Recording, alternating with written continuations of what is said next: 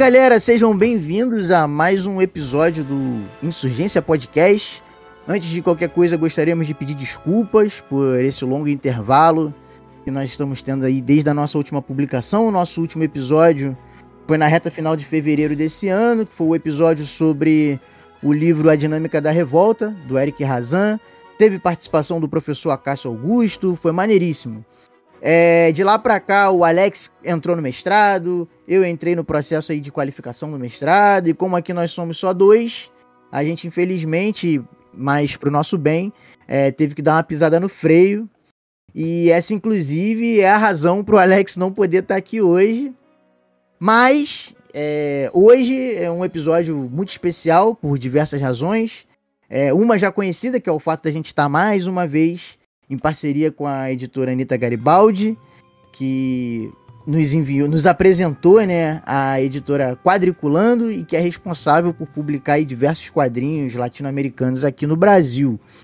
Uma outra razão é que a gente, desde o começo desse humilde podcast, a gente sempre quis fazer um episódio sobre quadrinhos, sobre HQ, o que é pra gente uma alegria imensa estar tá conseguindo gravar aqui hoje. E que para tornar tudo melhor, hoje a gente tem o privilégio de conversar com o Thiago Modenese, que é, entre muitas coisas, né, professor universitário, doutor em educação, historiador e também editor da Quadriculando.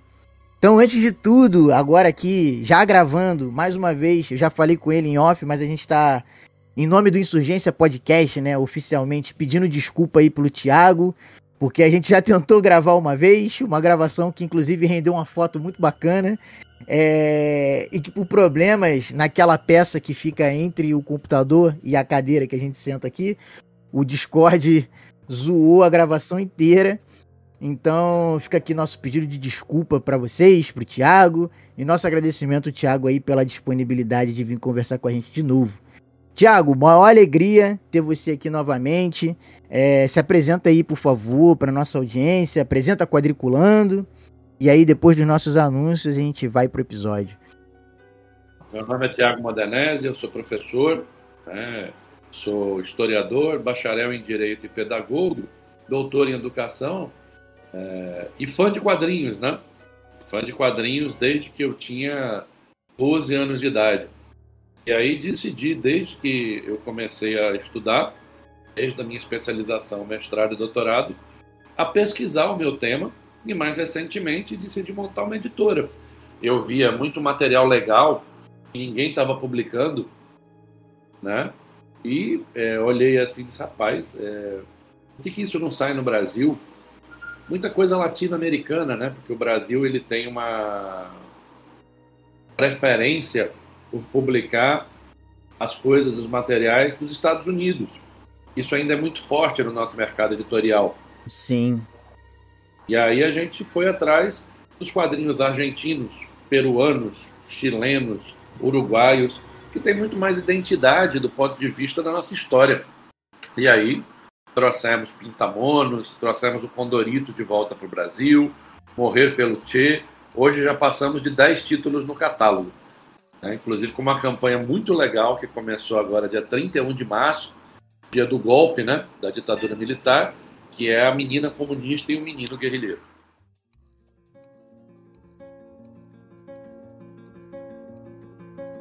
Quando canta el gallo negro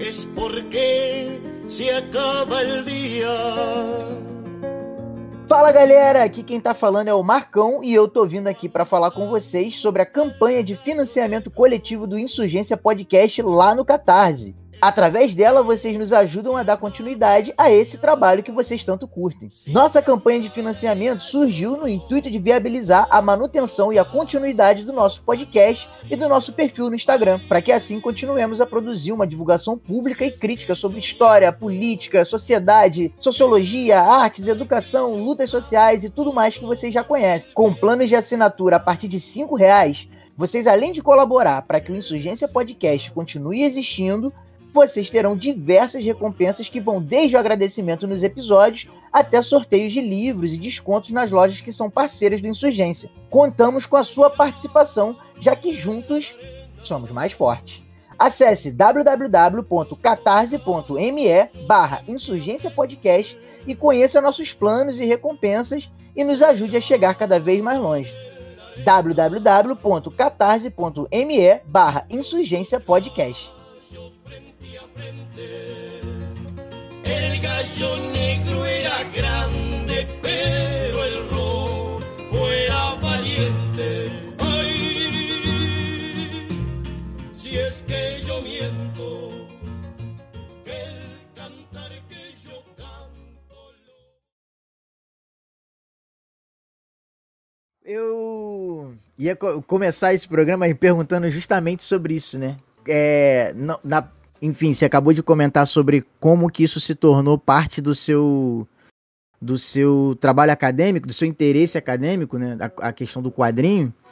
Mas eu ia perguntar como que os quadrinhos eles entraram na sua vida assim, de uma maneira tão marcante que te conduziu para essa atividade de ser editor, de querer ter uma editora.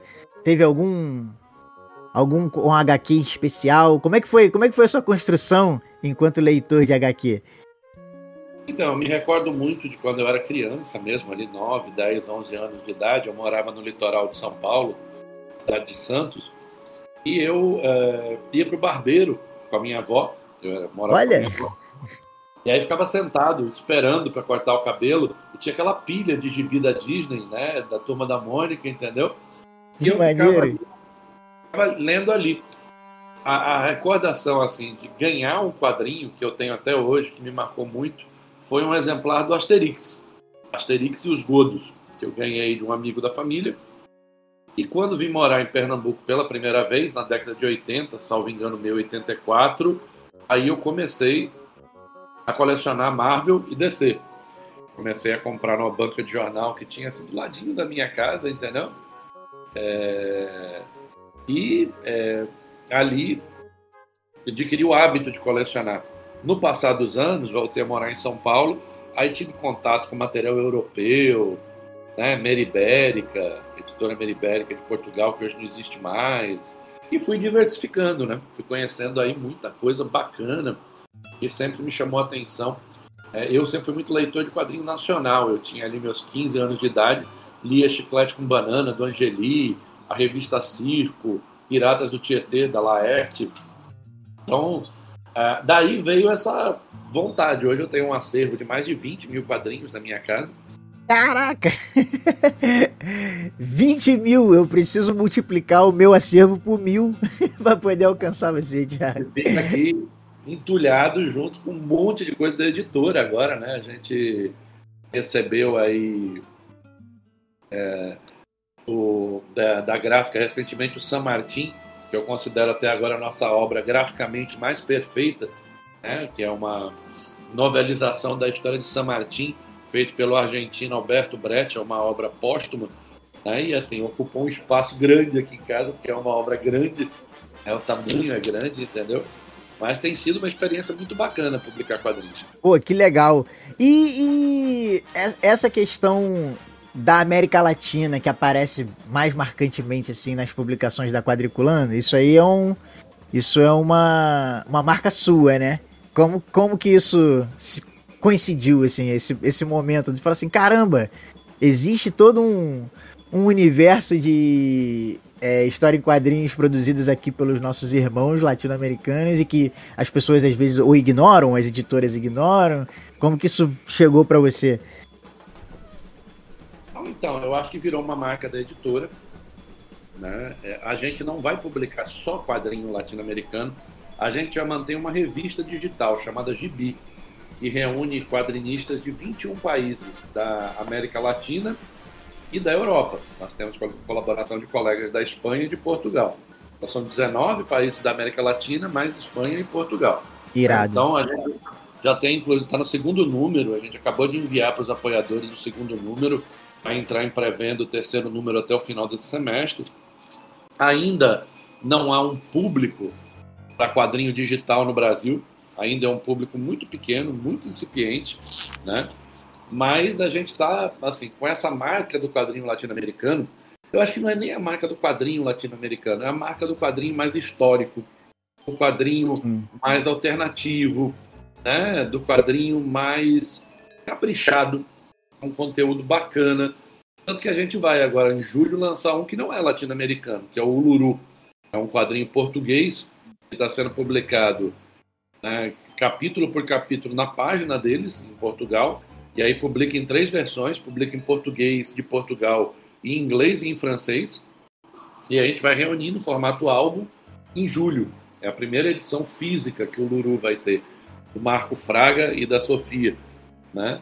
E ele é o primeiro lançamento nosso fora é, esse eixo né, é, de maneira física, né, impresso, porque a GB é digital.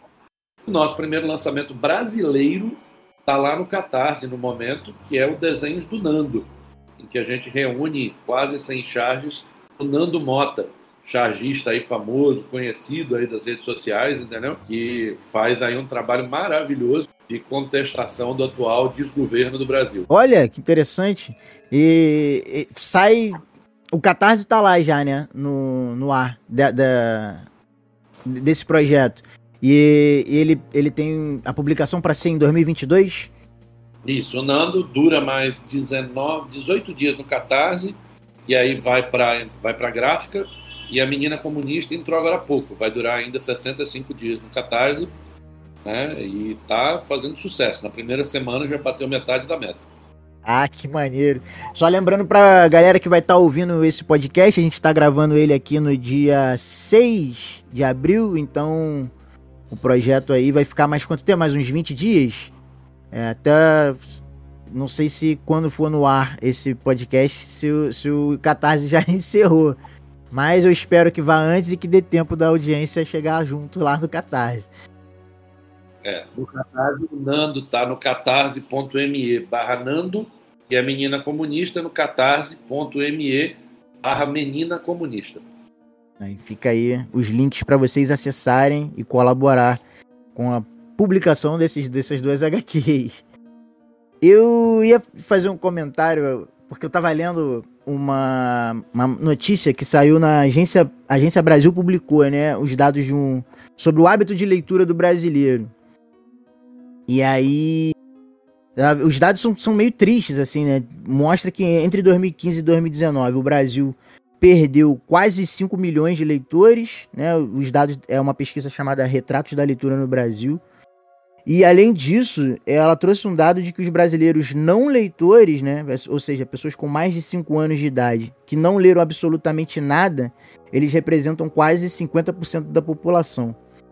E aí eu falo aqui de uma posição completamente leiga é, sobre o mercado da, da, das HQs, mas me parece que ainda existe assim um certo uma certa reticência, um certo talvez até desdém mesmo é, com relação ao poder que as HQs têm de dar esse start no hábito de leitura, né? Do, não, só, não só esse start no hábito de leitura, mas também de, da capacidade que a HQ tem de informar, a capacidade que a HQ tem de politizar as pessoas. Aí eu queria saber de você, Thiago, se você, se você concorda né, com, com, com essa minha impressão de que ainda existe essa reticência. E além disso, como que você enxerga é, enfim, ser um especialista, é, o papel da, das histórias em quadrinhos nesse processo de construção de uma população que leia mais. Você tem esperança nesse, nessa? Claro que tem, né? Você tem uma editora, mas eu queria ouvir de você como que você enxerga esse processo. Então, Marcão, esperança a gente sempre tem, né? Mas não é uma situação fácil que o Brasil vive. E nós não temos, por exemplo, uma cultura de público leitor como tem a Argentina, como tem o Japão, né? que, tanto de leitor de livro como de leitor de quadrinhos. Você vai na Argentina, tem incentivo fiscal para você publicar, tem isenção de imposto e você tem uma livraria praticamente em cada esquina. Né? No Brasil, a gente vive vários fenômenos que se juntam e criam dificuldades. Né? É, um, você deve estar acompanhando, é a morte das livrarias físicas. As grandes Sim. redes como Siciliano, Cultura, Saraiva vão fechando loja após loja, vão sobrevivendo as livrarias de bairro, as livrarias locais, como a Travessa, a Jaqueira, aqui em Pernambuco, que são livrarias locais, né? Isso é um problema, tem muito a ver com o fenômeno Amazon. Né? O fenômeno Amazon, ele, por praticar um preço brutalmente mais baixo, ele acaba capturando uma parte do público e acaba oferecendo condições muito desiguais com as outras livrarias, né? Eu Verdade. praticamente tudo meu na Amazon, porque quando você vai olhar o preço, ele é mais barato às vezes do que a própria editora. É. Nós já tivemos problema, inclusive, desse tipo, de botar um título nosso no Catarse, um desconto. Aí quando foi para a Amazon, a Amazon lançou um desconto maior do que do Catarse. Caraca, não, é muito injusto. o público fica fulo da vida, dizendo, pô, mas, assim, mas não somos nós, foi a Amazon que botou o desconto, meu preço de capa é X. Então, isso fragilizou.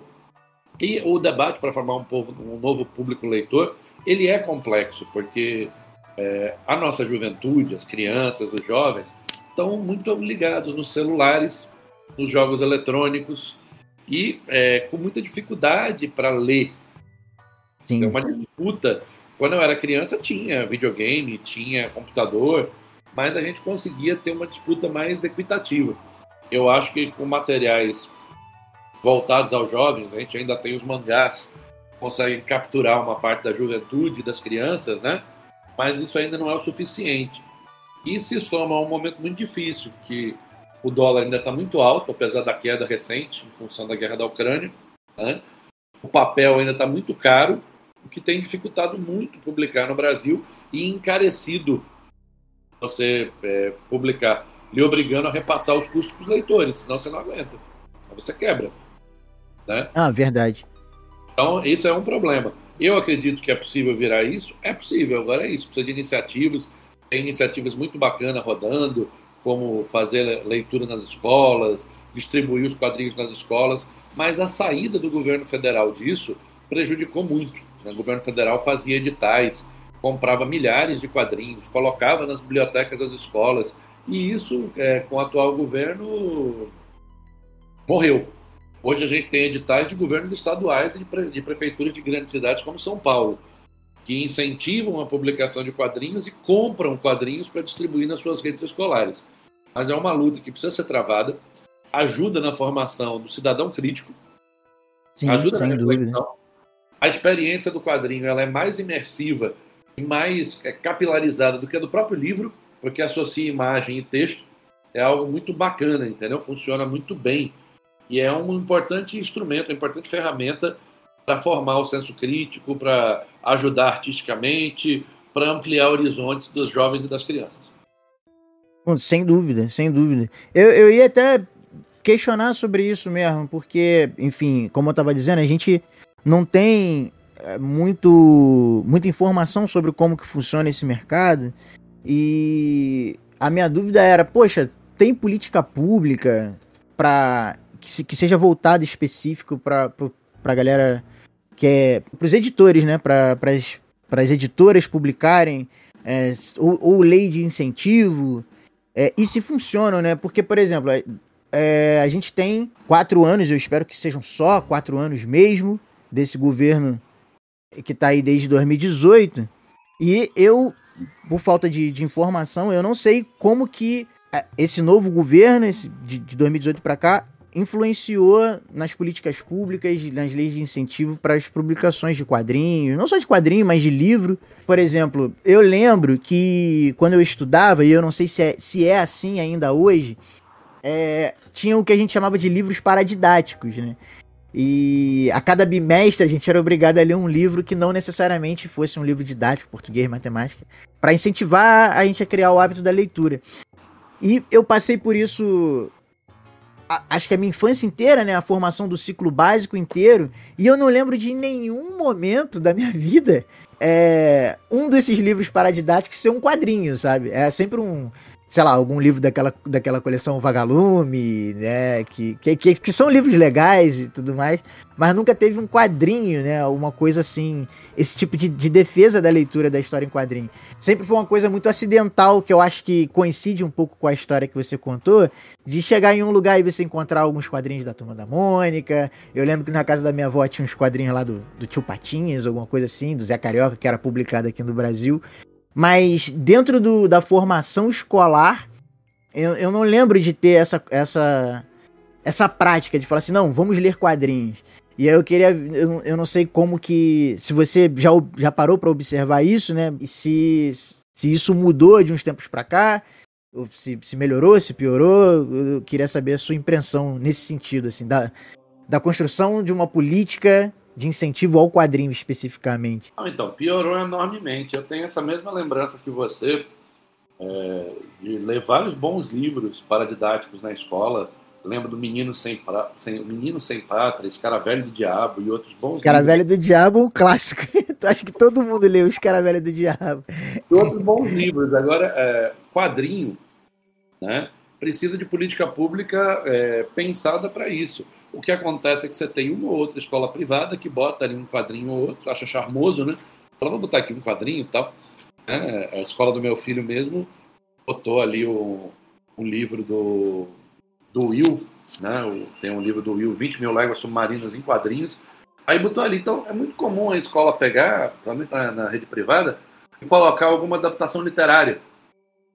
É, o que é um equívoco, porque a adaptação literária ela não é, é fiel.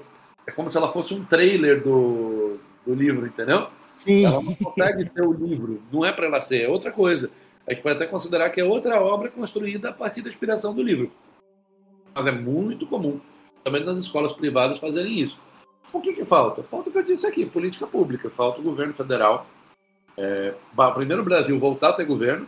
Aí quando o Brasil voltar a ter governo, voltar a ter Ministério da Cultura, que é indispensável, e aí voltar a ter editais que incentivem a compra de livros no formato de quadrinhos e a produção de quadrinhos né, que tenham é, possibilidade de depois serem distribuídos nas redes. Hoje isso está circunscrito a governos de estado. Né? Ah, teve esse episódio agora da Lei Aldir Blanc, que vários governos estaduais replicaram a Lei Aldir Blanc e que isso proporcionou vários quadrinhos nacionais bacanas. Mas foi algo pontual. Né? Porque é isso, é como é que você produz hoje uma tiragem de 20 mil exemplares? Possível, só se você ganhar um edital. As tiragens são muito pequenas. A gente sequer tem no Brasil uma coisa muito comum nos Estados Unidos, que é ranking dos mais vendidos. Sabe quem, é, quem são os quadrinhos? Porque as tiragens são pequenas, os preços são altíssimos, entende? Então, o que é uma grande tiragem hoje? Uma grande tiragem é 5 mil exemplares. Caramba, é muito pouco.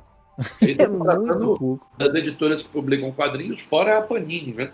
Que é a multinacional, e aí, aí consegue vender na casa de dois dígitos. Consegue vender ali 50 mil, 30 mil, 40 mil, beleza. Mas as outras editoras, nós, Pipoca e Nanquim, Comic Zone, Script, Trem Fantasma e por aí vai, essas publicam, assim, as que publicam muito, como a Comic Zone e a Pipoca e Nanquim, que tem um modelo de negócio bastante interessante com a Amazon, conseguem publicar 4 mil, 5 mil. Isso quando é um top. Né? Um negócio ali que estoura, tal, um negócio bacana, entendeu? Quando não é algo assim, vende menos. E aí você nota isso fica na Amazon rodando. O quadrinho que tu comprou por 80 reais, passa um ano, tá por 30. É. Entra ali, promoção relâmpago tal.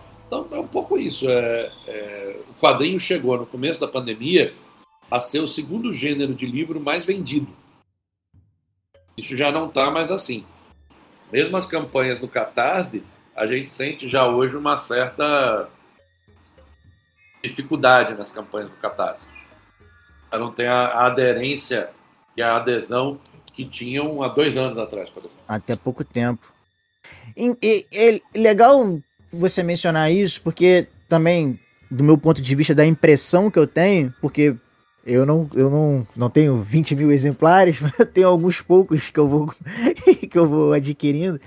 É, eu, eu, eu fui tendo muito a impressão de que a demanda pelos quadrinhos parece ter crescido. Porque tem uma profusão de editoras trazendo é, quadrinhos de autores que de repente nunca foram publicados no Brasil, ou alguns clássicos que, que foram publicados há muito tempo atrás e a galera tá esperando uma reedição. É, mas realmente não se traduz num volume. É, é interessante, porque assim, parece que existe um público para consumir, É, existem pessoas querendo fazer esse trabalho, novos, novos quadrinistas, tem uma série de quadrinistas brasileiros que, que de vez em quando aparece lançando é, HQs muito interessantes, mas nunca. Não, isso não se traduz num volume de vendas muito grande, né? É, é, é, títulos, são muitos títulos, mas o volume é muito pouco. E como que é gerenciar é, uma editora nesse cenário? É duro. Não vou mentir para você, em vários momentos eu já pensei em desistir, porque o retorno financeiro é, é pequeno, o retorno financeiro não é grande, entende? É, muita gente tem ilusão, por exemplo, você faz um catarse. O que é o catarse? O catarse, quando muito, ele paga a impressão do livro. Caramba! Entende? Ele paga a impressão do livro. E aí você fica com um desafio, e é um desafio que nós ainda não conseguimos vencê-lo totalmente, que é aonde você vende o resto da tiragem. E aí nós temos feito várias parcerias com comic shops, literias, tentado pela Amazon, uma dificuldade para tratar com a Amazon. A gente insiste, insiste, não, não tem conseguido ainda vencer essa dificuldade. A Amazon tem ali um conjunto de editoras que ela já trata e muita dificuldade para entrar em novas editoras. É, você tem uma leitura correta, porque o que, que acontece? Hoje, nas minhas contas, nós estamos chegando em quase 50 editoras publicando quadrinhos ao mesmo tempo. O que é muito bacana, porque se publica muita coisa que não ia sair no Brasil de jeito nenhum, acaba saindo porque você tem muita gente se mexendo, mas ao mesmo tempo esfarela pela quantidade de editoras as possibilidades de lucro também. Fica todo mundo ali muito é, um pedacinho da bolha, porque é uma bolha. Sim. É, é, uma bolha. É uma bolha que gosta, por exemplo, muito de fumetes, que são os quadrinhos italianos da Bonelli. E aí você tem ali 4, 5, 6, 7, 8 editores publicando Bonelli. É uma bolha que gosta de quadrinhos dos Estados Unidos, dos grandes autores, Garth Ennis, Mark Wade, e aí o povo fica ali lutando para pegar os títulos. Né? Chegou-se a um ponto, inclusive, de até leilão de título, alguns agentes quererem fazer. Caramba! Você tem ali uma, duas, três, quatro editoras. Eu fui falar com a gente, tentando trazer o nosso primeiro título dos Estados Unidos. Não, vai para leilão. Eu falei, ó, leilão eu não participo, não, me desculpa. Mas por é. quê? Não, porque, cara, eu faço isso porque eu gosto. O lucro meu é incipiente, eu não vou me submeter a ficar dando lance. Para mim, isso é um prazer, não é uma, um fardo, entendeu? Por isso que eu continuo. Porque na lógica também, no modelo de negócio, que é, se você tem uma empresa privada e no primeiro e segundo ano ela não te deu prejuízo, já é um bom sinal. é verdade. É legal, porque é, no momento que o mercado tá, e assim, a gente criou a Quadriculando em dezembro de 19. E a nossa ideia era catarse e as grandes feiras. Veio a pandemia e destruiu tudo. A gente vai experimentar a grande feira a partir desse ano, em que a gente tenha o Fuso Nerd em julho em São Paulo, a CCXP Floripa em Florianópolis em setembro e possivelmente a Comic Con, a CCXP, em dezembro em São Paulo. É a primeira oportunidade que nós vamos ter de experimentar uma venda de contato direto entre o editor e o público. E, e aí público. ver se vende. Sim. É eu preciso ter capital para reinvestir. Mas assim, tem muita coisa sendo publicado e muita coisa boa. A gente, inclusive, montou uma liga de editoras que já reúne mais de 30 editoras para trocar experiência, né? pensar mercado, analisar quadros, situações. E assim, é muito parecido, os problemas são muito parecidos. Quando você vai conversar, é para onde você vende, como é que você distribui, o que fazer, entendeu? É muito parecido, né? Agora, não é um problema só nosso, porque nós somos um país continental, né? é, eu conversando com a Maria, que é a autora da Menina Comunista, e ela dizendo que é vender 500 exemplares, mil exemplares na Argentina, putz, é show. Argentina pequena. É verdade. A gente está metade da meta lá na, no Catarse. O que é metade da meta? 50 exemplares vendidos. Putz, caramba, 50 exemplares. O do Nando, o desenho do Nando, já vai em 200 exemplares vendidos, na pré-venda.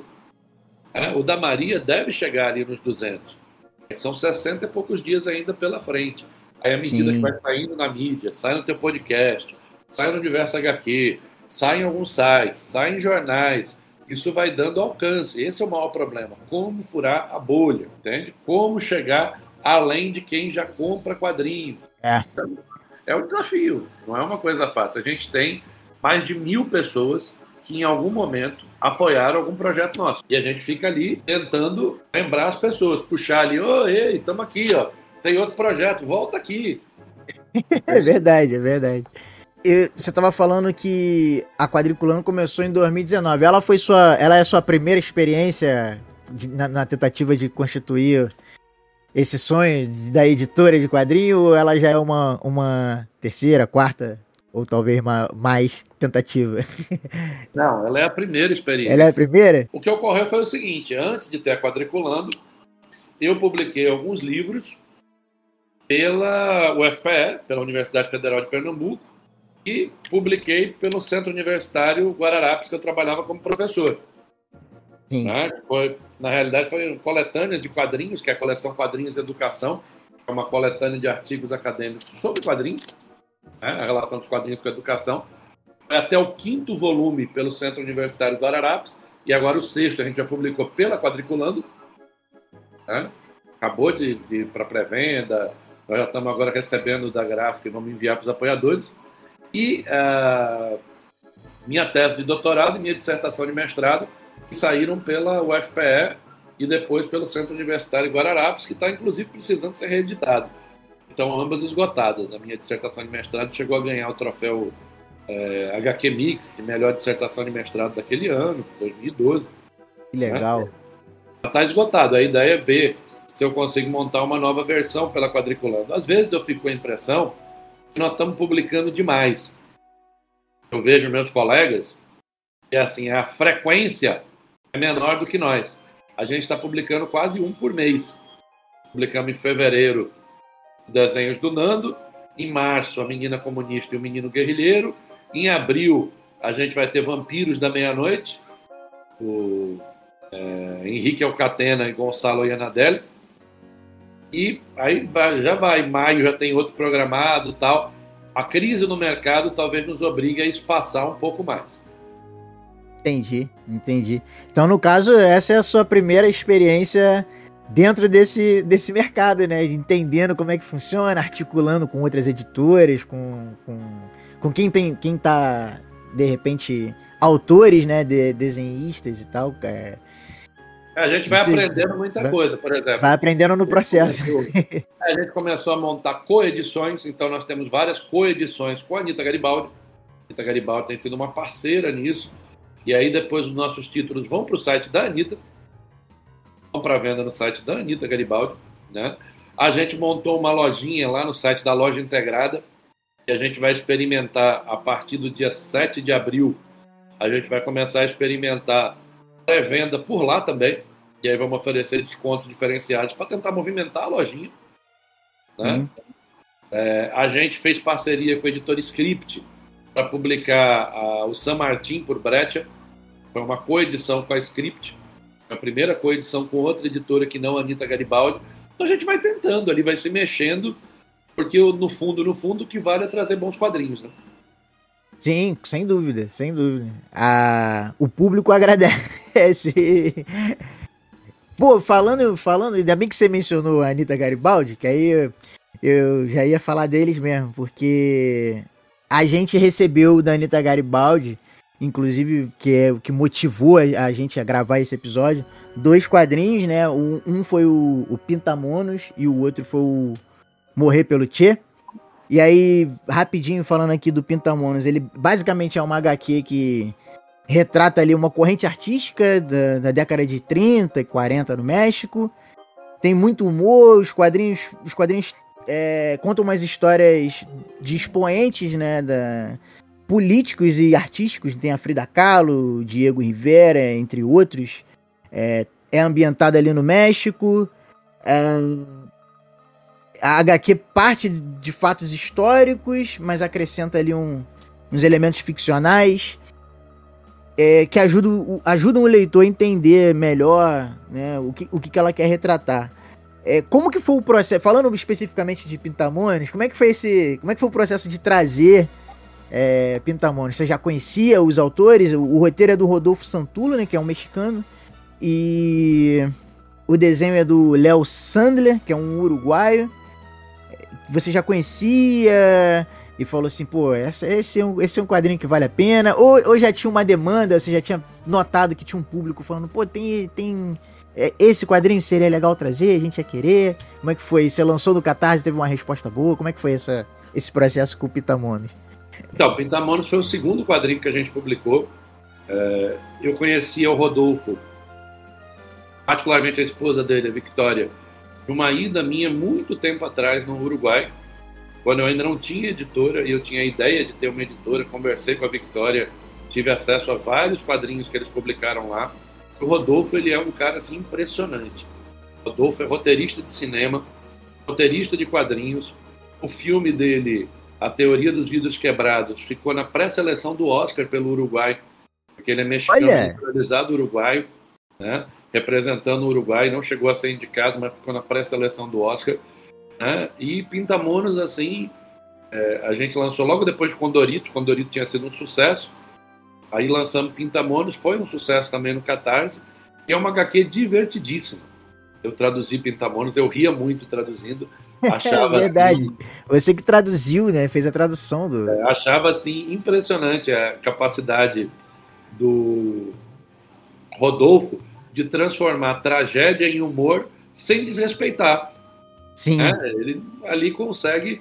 Aí o desenho do Léo é perfeito, funciona assim de um jeito é, maravilhoso, é algo assim, sabe, diferenciado. Então foi um prazer muito grande. A gente tem outras obras, tanto do Léo como do Rodolfo, que estão aí é, nos nossos planos. Um é o Valizas, que a gente deve trazer, né?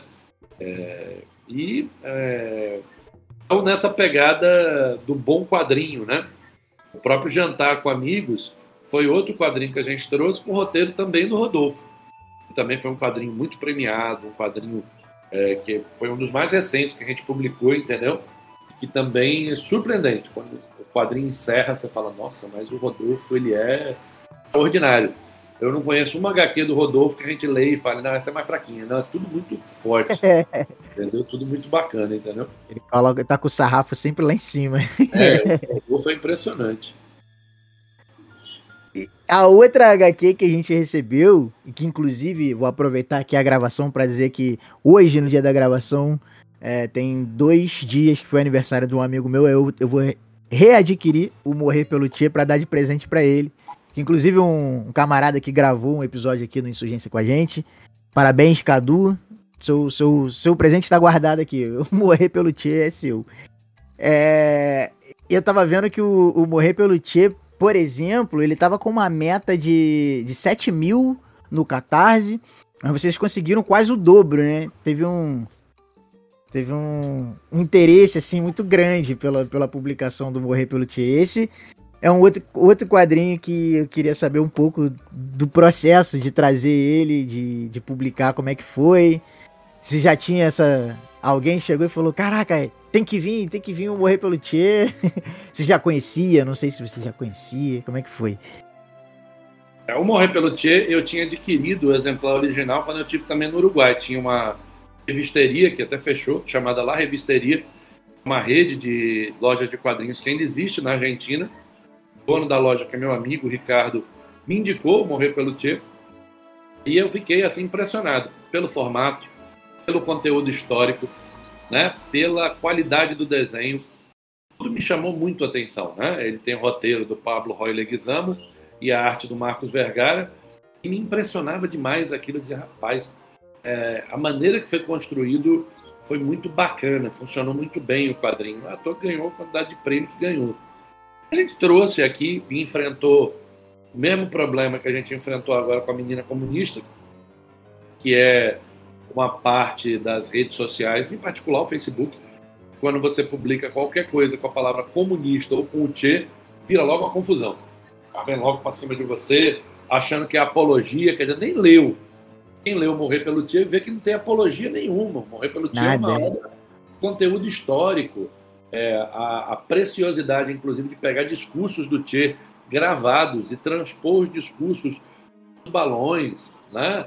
É, o respeito Sim. histórico, não é panfletária. É, ela é um documento histórico importantíssimo e muito gostoso de ler. É, ela consegue ali ter uma, uma cadência, uma sinergia muito bacana. É um prazer para a gente publicar. Vou te contar aqui um segredo do Catarse. Né? Bom projeto no Catarse é o que dobra a meta. O que dobra a meta é o que me garantiu de que eu paguei o projeto.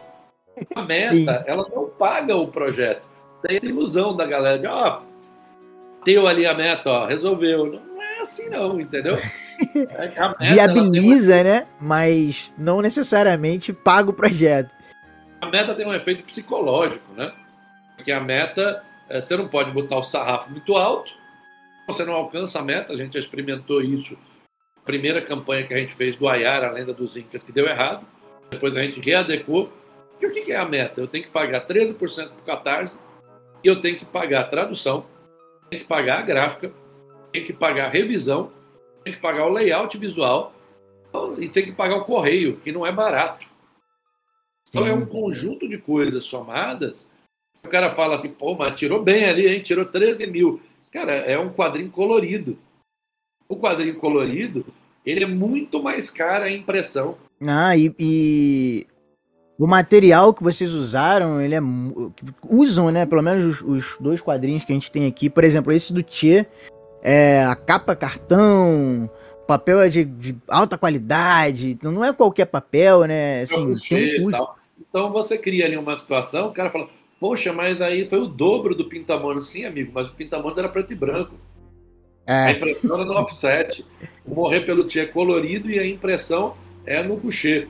Mas é uma obra que merecia isso. É uma obra que tem uma pegada histórica, um desenho, uma narrativa, uma qualidade diferenciada que o mercado brasileiro precisava recebê-la. Foi, até agora, a nossa campanha mais bem sucedida no Catarse. Então, é, o Morrer pelo Tchê, ele tem isso, ele gerou engajamento, ele tem um prefácio de um, um, artista plástico que já foi a Cuba, que conhece muito Cuba, que é o Helder Becerra, né? e ele consegue juntar uma história real com fatos reais e fictícios e montar uma narrativa a partir do assassinato do professor Arbélio, fato real, que já teve várias versões para tentar explicar o assassinato e que entre essas versões nunca tinha tido uma história em quadrinhos. E aí ganhou uh, os fundos concursáveis do governo uh, uruguaio, né? E depois vários outros prêmios. Que é isso, isso é que me incomodava, entendeu, Marcão? Era esse monte de quadrinho bom, premiado, que não chegava aqui. Sim. Entendeu? A gente publicou agora um Brecha. Mas assim, o Brasil tem isso, tem esses fenômenos é, que aparecem. Então, por exemplo, agora todo mundo quer publicar Brecha. Entendeu? É Alberto Brecht, Henrique Brecht. Eu acho legal, eu compro tudo que publicam, publiquei também. Mas veja, tem tanta coisa do novo quadrinho argentino, do novo quadrinho uruguaio, merece chegar. Tá? Na minha fila aqui de publicações, provavelmente não acontecerão esse ano, provavelmente acontecerão ano que vem, tem um quadrinho de um mexicano, colaborador da revista Gibi, todo pintado com pó de café. Uma narrativa belíssima, uma história maravilhosa. Então você olha assim, você ia discutir publicar na Gibi, mas como é longo, falou, não, isso merecia um alvo. Mas esse não é um bom momento de mercado.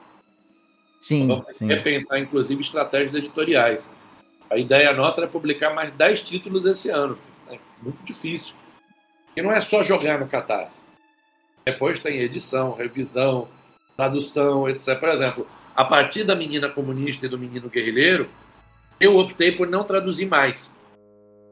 Primeiro que eu não sou tradutor por profissão, eu tenho proeficiência de língua espanhola pelo Instituto Cervantes, mas eu não sou tradutor por profissão. E a gente optou por contratar um tradutor que é o JP Martins, que foi editor da editora Abril e traduziu várias obras importantes, né? E aí optamos por contratar o JP da Menina Comunista. E a ideia é que os outros títulos sigam essa pegada. O que já vai embora mais uma parte do orçamento para isso. Né? É verdade. Então, todo esse trabalho que requer aí muita dedicação da gente. É, eu ia comentar sobre o, o sucesso do, do Morrer pelo Tchê, que é, é engraçado ser ser assim, o lado de uma outra moeda, da mesma moeda, né? Assim, ao mesmo tempo que você tem um sucesso muito grande no Catarse, o nome do Tchê é, gera um, um hate nas redes sociais. Eu acho que o nome do Tchê, como você bem falou, né? Quando aparece a palavra comunista ou aparece o nome do Tchê, gera um, um barulho muito grande, mas de repente esse, esse mesmo barulho é um barulho que que chama a atenção das pessoas, né? E que acaba gerando aquela, aquele interesse que a gente precisa que, que o público tenha para que o projeto faça sucesso e a gente consiga publicar. Tem um grupo de WhatsApp que eu sempre publico essas coisas, entre vários, né? Eu mando, aliás, de WhatsApp não, de Facebook. Eu mando ali nos 20, 30 grupos de Facebook os nossos cards quase todos os dias. Aí tem um que o pessoal fica esculhambando e tal. Eu quero dizer ao pessoal que fica esculhambando que continue esculhambando, que você sobe a postagem lá para cima do grupo. Entendeu? É isso aí. Não tem problema, entendeu? É, porque é isso, é de uma ignorância fora do normal. Por exemplo, muita gente se incomoda com desenhos do Nando, porque o desenhos do Nando retrata de maneira crítica e bem-humorada o governo Bolsonaro. Cara, esse é o papel do chargista. Sim. Os chargistas faziam a mesma coisa no governo do Lula Milor Fernandes sempre dizia: não existe charge a favor. É. Então eles ficam fulos da vida na rede social dizendo: faz do Lula. Por que ele faz do Lula? Não faz do Lula, porque o Lula não é o presidente. Quando ele voltar. Fala assim, ó, ser, vota no Lula, vota no Lula. Quando ele voltar a ser o presidente, aí com certeza os chargistas farão como faziam a Laerte, o Angeli, o Glauco, que Deus o tenha, e outros, sempre tiraram a maior onda com o Lula. É que essa turma não está acostumada à crítica. E o pior, é não entendem o humor. A quantidade de coisa que você posta. Que a galera é tão rasa que não entende nem a piada. Isso é muito, é muito triste. Sério, entendeu? O Nando, ele é um dos caras com maior alcance hoje nas redes sociais. Tem 314 mil seguidores no Instagram. E faz isso diariamente. Publica ali todo dia uma charge e trata desse desgoverno. E aí, quando bota nos grupos, o pessoal reclamando com o administrador, Aí teve um colega nosso, administrador do grupo, que falou: qual é o problema? É um quadrinho. Eu não vou censurar. Você não gostou? Não compra, pô. É. Entendeu? Mas é isso, é, é uma luta. Porque do mesmo jeito que temos nós, que nos consideramos uma editora antifascista, hoje você tem até editora de quadrinhos fascistinha também. Você tem editora de quadrinhos é, em que, se você procurar o Twitter do editor, ele é anti-vacina, ele defende terra plana. Ele está publicando quadrinho. Publicou agora há pouco um excelente quadrinho francês que eu acho que o autor não sabe com quem está tratando. É. Às vezes o autor, o, o, autor não conhece, não sabe que o cara é, é negacionista, que o cara é anti-vacina, né? Então, é um pouco isso. É... Tem todo tipo de editora hoje. Todo tipo mesmo editora. Mesmo, hein? Eu, eu espero, né? Eu, eu acredito que isso é uma fase e que vai passar e que, inclusive, em todos os sentidos, né? Porque a gente tá, de uma certa maneira, graças ao avanço aí da vacinação, saindo da pandemia, as coisas estão voltando a acontecer, como, como você mesmo mencionou, a gente tem o retorno aí dos grandes eventos, inclusive dos eventos é, relacionados a quadrinho, a, a, aos livros e tudo mais. Então eu, eu acredito que. Eu espero que o mercado se torne mais favorável para o quadrinho, a partir, especialmente a partir de 2023. Não estou fazendo campanha para ninguém, só estou dizendo. mas, mas além disso, né, a, eu esperando que 2023 a gente tenha um outro, a gente volte a ter governo, é, as coisas também, as pessoas, né, esse, essa essa sanha da, dessa loucura da raiva nas redes sociais, de dar hate em publicação de, de quadrinho. Isso é um absurdo, né? O cara publica um quadrinho, a pessoa vai lá despejar o ódio dela. Eu espero que isso diminua. Então, além do, do eu esperar que a gente viva um momento econômico que seja mais favorável para publicação de HQs de uma forma geral, especialmente aqui entre nós aqui para quadriculando, especialmente dizendo, mas também para outras editoras, que tem um compromisso aí de, de publicar quadrinhos, sejam eles críticos ou não. É... Essa, é, eu espero que esse esse momento de muito ódio que a gente está vivendo e que eu espero que vá passar, também, também se torne o, o, o cenário favorável para que a gente tenha mais publicações, é, especialmente da América Latina, que isso me chama muita atenção. Eu gosto muito da, dessa ideia de, de valorizar uh, os nossos, nossos conterrâneos aqui da América Latina. É, e aí, enfim, para a gente caminhar para o final dessa entrevista, até para eu poder liberar você, é, eu queria que você desse seu recado, Thiago, sobre esse seu desafio de continuar publicando. Você comentou que muitas vezes pensou em de repente desistir, mas eu espero que você não desista, até porque um dia eu quero publicar um roteiro meu, vou arrumar um desenhista e quem sabe no futuro quem vai publicar não seja quadriculando. Então deixe aí seu recado, o que, que você espera para o futuro, é, enfim, para os nossos ouvintes conhecerem aí os projetos da quadriculando daqui para frente, tudo mais. Então, eu sou muito animado com o futuro. Acho que a gente trabalha é, pelo futuro, né? A gente trabalha para ter dias melhores para nós, para nossos filhos, para nossas famílias, para os brasileiros, para os brasileiros, para brasileiras. Então, eu continuo apostando no mercado editorial de quadrinhos. Nós vamos ter ainda um 2022 muito quadrinho bom chegando, quadrinho europeu, o Luru, né?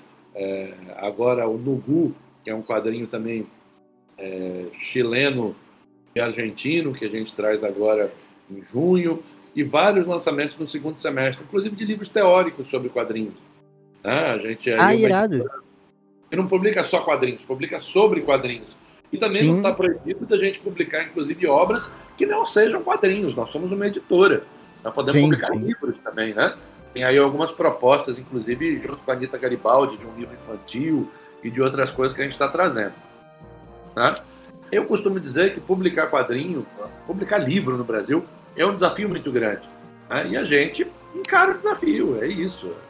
Vamos lutar para que dê certo, vamos persistir e vamos ajudar a circular boas ideias, circular quadrinhos, circular bom material para a gente poder fortalecer um público leitor crítico, um público leitor bem-humorado, um público leitor que gosta do que está fazendo, né? Um público leitor que e, veja as possibilidades e potencialidades do mercado editorial. Pô, excelente, Thiago. É... Pô, eu só tenho que te agradecer mais uma vez pelo seu tempo, pelo seu bom humor.